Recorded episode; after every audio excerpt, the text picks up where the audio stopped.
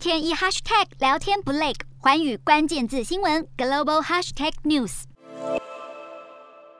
还青瓦台于民，南韩后任总统尹锡悦二十号宣布打破南韩数十年的传统，一上台就要迁移总统办公室，由青瓦台搬到国防部新大楼。尹锡悦形容青瓦台有如朝鲜时代宫廷威权意识的缩影，戒备森严而孤立，工作效率不佳，决定不入驻。而是在维安指挥设施和直升机起降等考量之下，最后选定在首尔市龙山区的国防部新大楼，并且将设立大型公园，拉近总统办公室与民众的距离，还会设置媒体中心。而国防部的办公地点将搬移到一旁的联合参谋本部大楼，并且整修同在龙山区的汉南洞公馆为总统官邸，走路三分钟就能上班，但搬迁费用得重砸五百亿韩元，约合十二亿台币。有看法担忧，新址并非尹锡悦竞选时所承诺，在首尔部会机关更集中的光化门外交部大楼，而在非战争的状态下，将总统办公室搬迁到国防部大楼，甚至可能引发北韩警戒，也可能让总统办公室和南韩国防部双双陷入遭到袭击的风险。